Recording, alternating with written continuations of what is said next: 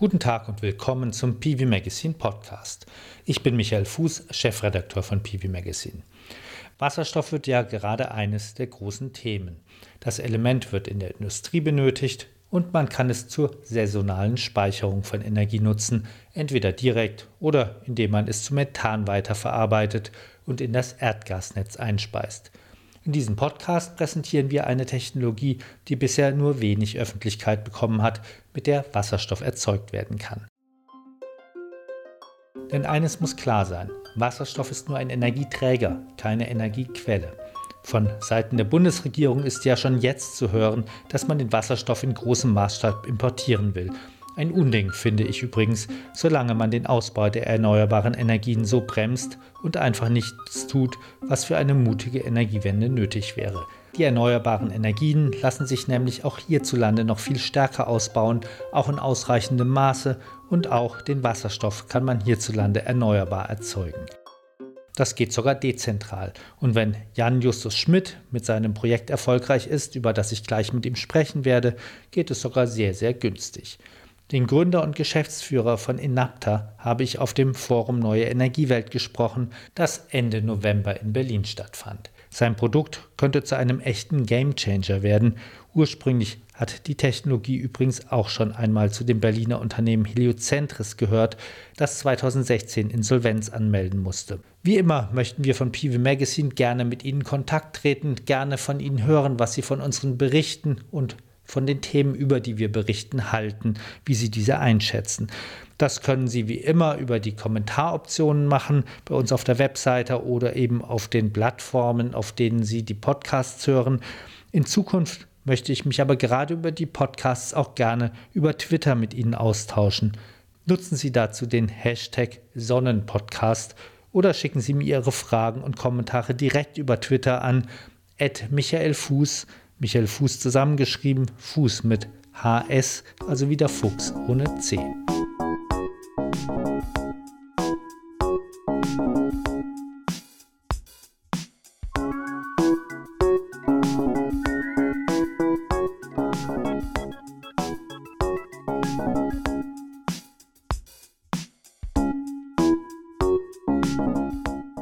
Ich habe auf dem Forum Neue Energiewelt, zu dem Ende November in Berlin rund 700 Experten zusammenkamen, mit Jan Justus Schmidt gesprochen, dem Gründer und Geschäftsführer von Inapta.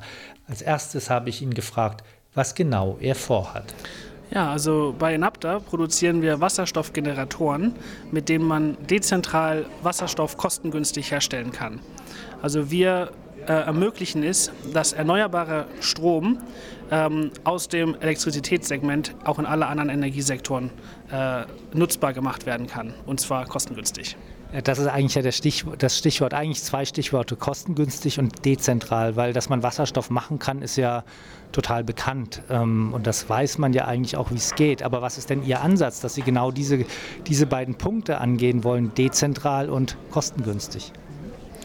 Also im Grundsatz basiert es darauf, dass wir eine einzigartige Technologie haben. Und zwar haben wir einen Anion-Austauschmembranelektrolyseur, äh, mit dem wir kostengünstiger Wasserstoff produzieren können als mit herkömmlichen äh, Technologien sowie der traditionellen alkalischen oder der PEM-Elektrolyse. Das ermöglicht uns, ähm, einen komplett anderen Ansatz zu verfolgen als alle anderen Hersteller von Elektrolyseuren. Ähm, wir bauen ein kleines, modulares, skalierbares Produkt um das mal konkret zu machen, wie groß ist das ungefähr? So wie eine Kommode oder wie ein Getränkekasten oder? Ungefähr so groß wie eine kleine Mikrowelle. Die verbraucht 2,4 Kilowatt Strom und produziert einen halben Kubikmeter Wasserstoff pro Stunde.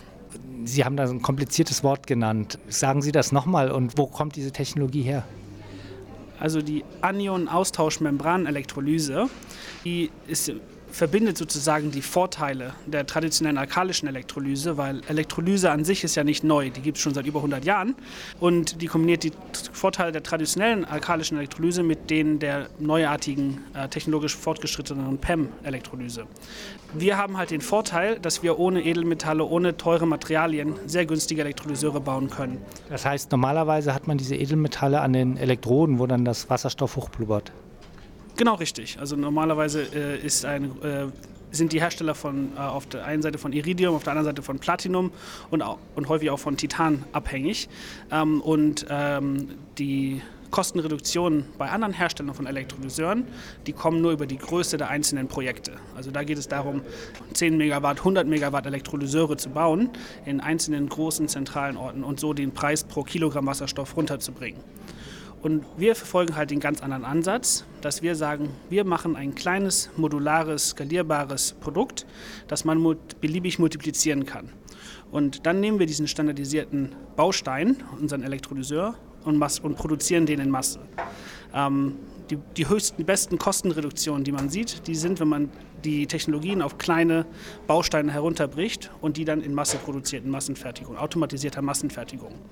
Und wir denken, dass man hier mit unseren Elektrolyseuren ähnliche Kosten- und Skaleneffekte ähm, erreichen kann, wie das mit den PV-Modulen zum Beispiel passiert ist. Sie sagen, das wäre sozusagen der beste Ansatz, aber da kann man sich doch vermutlich drüber streiten. Ich meine, man könnte ja auch eben denken, wie Sie gesagt haben, man macht einfach Großprojekte.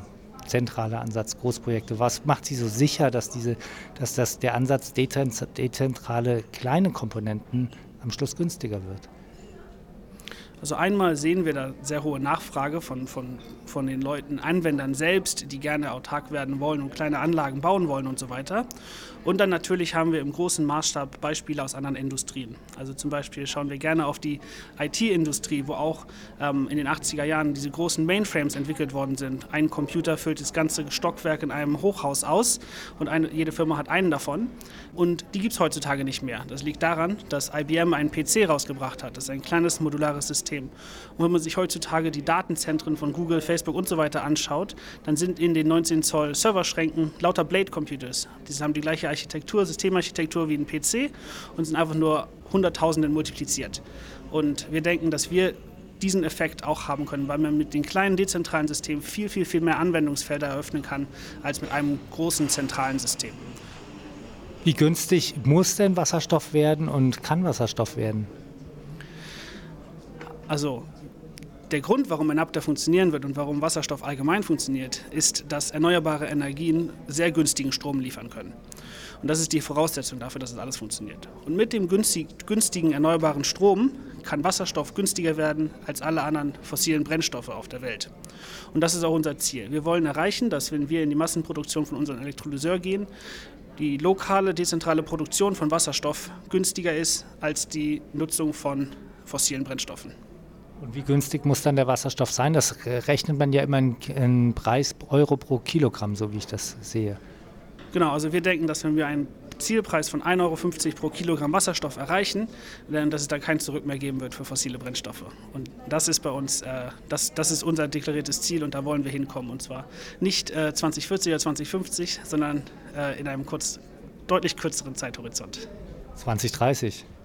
Ja, oder, oder sogar noch schneller, wenn es geht. Ähm, um da mal eine Relation zu geben, im Augenblick liegen die Produktionskosten, wenn man jetzt andere fragt, die auch erneuerbaren Wasserstoff herstellen wollen, so zwischen 7 und 9 Euro, würde ich mal sagen. Liege ich da ganz falsch? Nee, das kann schon stimmen. Auch größere Systeme ist es möglicherweise möglich, auch schon ein bisschen darunter zu liegen. Ähm, aber vor allen Dingen sehen wir, dass dies mehr und mit jeder Kostenreduktion dieses Wasserstoffs mehr und mehr Anwendungsfelder sich öffnen. Also das heißt, auch mit den heutigen Preisen zum Beispiel sind wir deutlich günstiger in den meisten Fällen, als einen Dieselgenerator mit Diesel beliefern zu lassen. Ähm, das heißt, da sind schon jede Menge Anwendungsfelder auch mit heutigen Preisen. Und mit jeder Preisreduktion wird es für mehr und mehr Anwendungsfelder interessant. Sie sagen, man kann da auf 1,50 Euro kommen. Wie rechnen Sie die Kosten aus? Ja, okay, also das ist in erster Linie ist es eine Reduzierung in den in dem Verkaufspreis des Elektrolyseurs, den wir erzielen durch die Weiterentwicklung und durch die Skalierung der, der Herstellung. Ähm, aber diese Kosten rechnen wir allgemein aus, indem wir die, den Wasserstoff, der über die Lebensdauer des Elektrolyseurs, das sind ähm, bei unserem System heute äh, ungefähr 35.000 Stunden, ähm, wenn man den gesamten Wasserstoff in der Lebenszeit ähm, durch die Anschaffungskosten und die Betriebs Betriebskosten und Servicekosten teilt, ähm, dann kommt man auf den Preis pro Kilogramm Wasserstoff. Das wären also 35.000 Stunden, viereinhalb Jahre ungefähr. Würdet ihr dann durchlaufen die ganze Zeit? Das hängt von der Anwendung ab. Also wenn es darum geht, möglichst viel Wasserstoff zu produzieren und es keine Limitation im Stromverfügbar in der Stromverfügbarkeit ist, dann äh, kann man das machen. Ähm, aber in den meisten Fällen werden unsere Elektrolyseuren mit, einer, mit einem Solarsystem oder anderen äh, erneuerbaren Energie gekoppelt und dann laufen sie äh, deutlich länger und, und, würden dann auch ähm, deutlich längere Lebensdauer, kalendarische Lebensdauern erreichen. Also wenn zum Beispiel Sie jeden Tag sechs Stunden von der Solaranlage laufen, äh, dann kann man damit rechnen, dass die Elektrolyseure auch in 15 Jahren noch wunderbar arbeiten. Woher wissen Sie, dass Ihre Elektrolyseure so lange funktionieren? Weil das ist ja eigentlich immer das Problem bei neuen Technologien, dass man eben gar nicht genau weiß, wie sie altern. Wir kennen das ja von der Brennstoffzelle. Da wurde schon vor das alte Thema, vor 15 Jahren wurde schon gesagt, sie ist reif, aber irgendwie gibt es immer noch Probleme, immer wieder. Stimmt natürlich. Wir, unser Unternehmen ist erst zwei Jahre alt, das heißt, wir haben noch keine Elektrolyseure, die ganz so lang gelaufen sind. Ähm, aber wir haben ähm, einige Systeme, die wir zum Beispiel äh, mit höheren Stromdichten als normal und höheren Temperaturen als normal laufen lassen ähm, und den dann nach mehreren tausend Stunden auseinandernehmen und die Degradation an den einzelnen Komponenten messen. Ähm, und daraus können wir dann schließen, dass wir diese Lebensdauer auch erreichen werden, von der Kerntechnologie des Stacks her. Produzieren Sie schon ja, wir, äh, unsere, wir haben unser AL 2.0 ist ein fertiges Produkt, das auf dem Markt, ähm, das kann bestellt werden. Wir haben dieses Jahr die Serienproduktion begonnen ähm, und ähm, wir sind jetzt in der Planung äh, für die erste automatisierte Massenfertigung von unseren Elektrolyseuren. Das heißt, wie viel stellen Sie dieses Jahr schon her? Also wir wollen jetzt äh, Ende dieses Jahres haben wir eine Kapazität, wir können bis zu 50 Elektrolyseure im Monat herstellen. Und jetzt nochmal auf die Kosten zu kommen, wenn ich jetzt sage, gut, ich habe erneuerbaren Überschussstrom, der kostet gar nichts, wie teuer kommt das dann raus mit Ihren Geräten, wenn ich das heute zu den heutigen Preisen kaufe? Ähm, der Kilo Wasserstoff, der bei uns bei 35 Bar und mit einer hohen Reinheit von über 99,95 Prozent produziert wird, der kostet ähm, knapp unter 7 Euro, wenn er aus unserem 6,80 Euro ungefähr, wenn er aus unserem Elektrolyseur heute produziert wird ab Januar werden wir unseren Elektrolyseur nochmal deutlich vergünstigen. Ähm, und also mit dem nächsten Schritt in der Serienproduktion und damit wird der Preis nochmal deutlich fallen. Okay, das heißt, ich kann heute schon wirklich unter sieben, bald vielleicht deutlich unter sieben Euro pro Kilogramm produzieren. Das stelle ich mir diese Mikrowellen, dieses mikrowellengroße Gerät bei mir in den Keller. Was mache ich dann mit dem Wasserstoff? Ja, okay. Also in dem Fall geht es dann wahrscheinlich um ein autarkes Einfamilienhaus zum Beispiel. Ähm, da würden Sie dann im Sommer, wenn viel äh, äh, überschüssiger Sonnenstrom da ist, den Elektrolyseur betreiben können, Wasserstoff herstellen können. Den würden Sie dann typischerweise in Stahltanks, entweder bei 35 Bar oder mit einem kleinen Kompressor in, in bei höheren Drücken äh, in einem Stahltank oder in einem anderen Wasserstofftank ähm, speichern und den dann, wenn er gebraucht wird, zu einem späteren Zeitpunkt, wahrscheinlich dann im Winter, ähm, über eine Brennstoffzelle wieder zu Strom und Wärme machen. Gibt es jemanden, der solche Systeme dann bauen kann? Installateure, können die das? Ja, absolut. Also äh, Inapta, bei Inapta, wir sind Technologielieferant. Also wir liefern diese Bausteine, das ist erstens unser Elektrolyseur und als und die Software, um die Elektrolyseure einfach integrieren zu können. Diese Bausteine liefern wir an Systemintegratoren und Installateure. Ähm, und es ist jetzt auch einer unserer Schwerpunkte in unserem Unternehmen. Wir, möchten ein Integratorennetzwerk aufbauen, ähm, die dann auch diese Elektrolyseure in ihre Projekte ähm, platzieren können und auch dann die, die End, äh, den Endnutzern solche Systeme auch ins Haus installieren können. Ähm, da gibt es schon einige Firmen, die das auch recht erfolgreich machen, gerade hier in Europa und auch in Deutschland.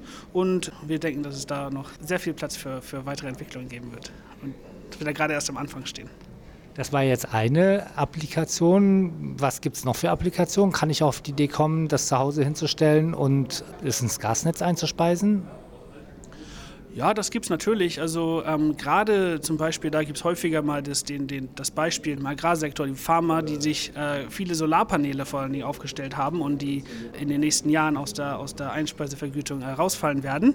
Und ähm, da gibt es natürlich viele Überlegungen, dass man diesen Wasserstoff, der dann nicht mehr vergütet wird, äh, dass man diesen Solarstrom, der dann nicht mehr vergütet wird, zu Wasserstoff machen kann, damit entweder äh, Fahrzeuge auftanken kann oder, oder den Wasserstoff dann verkaufen kann oder ihn auch ins, ins Gasnetz einspeisen reisen kann.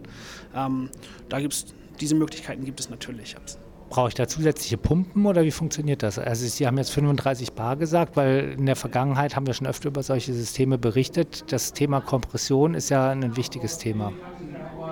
Ja, also für die Betankung von Wasserstofffahrzeugen müsste man den auf jeden Fall noch komprimieren. Ähm, die fahren häufig bei, da gibt es den Standard 350 Bar oder 700 Bar. Also da bräuchte man auf jeden Fall einen Kompressor. Sonst für die Einspeisung ins Gasnetz, da reichen möglicherweise die 35 Bar schon aus, abhängig davon, wo Sie gerade, an welchem, an welchem Ort im Gasnetz Sie sind und wie das funktioniert. Ähm, und äh, ja, und bei Langzeitspeichern ist es eine, ist es eine Frage des, des verfügbaren Volumens, ob es Sinn macht zu komprimieren oder nicht. Gibt es noch ganz andere Anwendungen? Also könnten Sie sich zum Beispiel vorstellen, Sie haben es ja schon angedeutet, Sie können eine ganz andere, durch die hohen Stückzahlen andere Preise erreichen. Denken Sie, man wird große zentrale Elektrolyseure mit ihren kleinen Komponenten bauen eines Tages? Ja, also es ist auf jeden Fall möglich und, und ich denke, es wird auch größere Elektrolyseure geben als nur, und wir werden auch größere Elektrolyseure bauen als nur diese 2 bis 5 bis 10 Kilowatt. Also wenn man mehr von unseren Elektrolyseuren zusammensteckt, das wird definitiv Sinn machen. Ähm, ob man die Gigawatt zentralisierten Elektrolyseure braucht oder nicht, das ist nochmal ein anderes Thema. Also wir glauben schon sehr stark an die Dezentralisierung und, und dass es einen sehr großen Platz geben wird für viele kleine Elektrolyseure. Sie haben vorhin schon über die Technologie gesprochen. Wer hat die Technologie entwickelt? Also unsere Technologie wurde ursprünglich von einem Team von Chemikern in Italien entwickelt, äh, erfunden. Ähm, und äh, hier das, also das, Gründungsteam von Enapta, also wir haben als Kunden angefangen. So. Also wir haben Prototypen von diesen, von, von, aus diesem Team, äh, Team von Chemikern in Italien gekauft und in einem Microgrid-Projekt in Thailand eingesetzt. Äh, und da haben wir ein Wohn- Projekt mit mehreren Wohnhäusern, komplett autark, ähm, läuft nur mit Solar und Wasserstoff und Batterien. Und äh, dort haben wir halt diese Erfahrung mit den Prototypen gesammelt. Und wir haben uns auf der ganzen, bevor wir Enapta gegründet haben und entschieden haben, diese, diese Technologie zu kommerzialisieren, haben uns auf der ganzen Welt umgeschaut und es, es gibt halt wirklich keine, keine vergleichbare Technologie gefunden, ähm, die dieses Potenzial hat, dezentralen Wasserstoff so kostengünstig herzustellen, wie das mit diesen Anion-Austauschmembranelektrolyseuren möglich ist. Wie lange haben Sie gebraucht, das Wort zu lernen? Man kann es wunderbar auf AEM abkürzen. Wie viele Mitarbeiter sind Sie inzwischen? Ähm, also wir haben vor zwei Jahren mit zehn Leuten angefangen und jetzt sind wir knapp 80 an vier Standorten verteilt. Also äh, äh, wir sitzen in Pisa in Italien, wo die ursprüngliche Technologie entwickelt, erfunden wurde. Dann haben wir einen Standort in ähm, Bangkok in Thailand, in St. Petersburg und hier in Berlin. Was machen Sie hier in Berlin? Ähm, also wir haben ursprünglich als Kommunikationsoffice hier angefangen und jetzt haben wir auch die ersten Ingenieure, die sich um die Projektbetreuung und äh, Engineering von unseren Geräten kümmern. Wie sind Sie finanziert? Man muss ja erstmal die, auch Investoren überzeugen, vermutlich. So anfangs waren wir ähm, privat finanziert für das erste anderthalb Jahre. Ähm, letztes Jahr haben wir eine ähm, Finanzierungsrunde Serie A gemacht und ähm, 4,7 ähm, Millionen Euro eingesammelt auf, auf eine Valuierung von 60 Millionen. Ähm, jetzt äh, werden wir uns demnächst um die nächste Runde kümmern, ähm, um, die Massen, äh, um die Finanzierung für unsere erste Massenfertigung äh, in, an, angehen zu können. Man hört ja immer, Finanzierung von solchen innovativen Technologien ist schwierig in Europa. Wie sehen Sie das? Also natürlich muss man, da, muss man schon ein sinnvolles Projekt haben, aber ähm, wenn man das hat, und ich denke, das haben wir, ähm, dann, dann gibt es genügend Kapital, was man davon von dieser Idee überzeugen kann. Und wir sind da sehr zuversichtlich.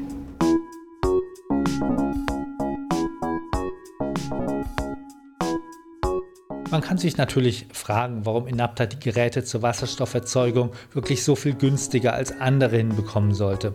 Im Nachgespräch hat mir Jan Justus Schmidt noch einmal erläutert, wie das mit der Membran zusammenhängt, die er entweder der vielmehr die Forschungsgruppe in Pisa entwickelt hat. Bei der PEM-Hydrolyse, die sonst im Augenblick oft benutzt wird, sind die Membranen für Protonen durchlässig. Dadurch werden die Elektrolyte sauer und die Elektroden, die eben mit den Elektrolyten Kontakt haben, müssen aus widerstandsfähigen Edelmetallen gebaut sein, die teuer sind.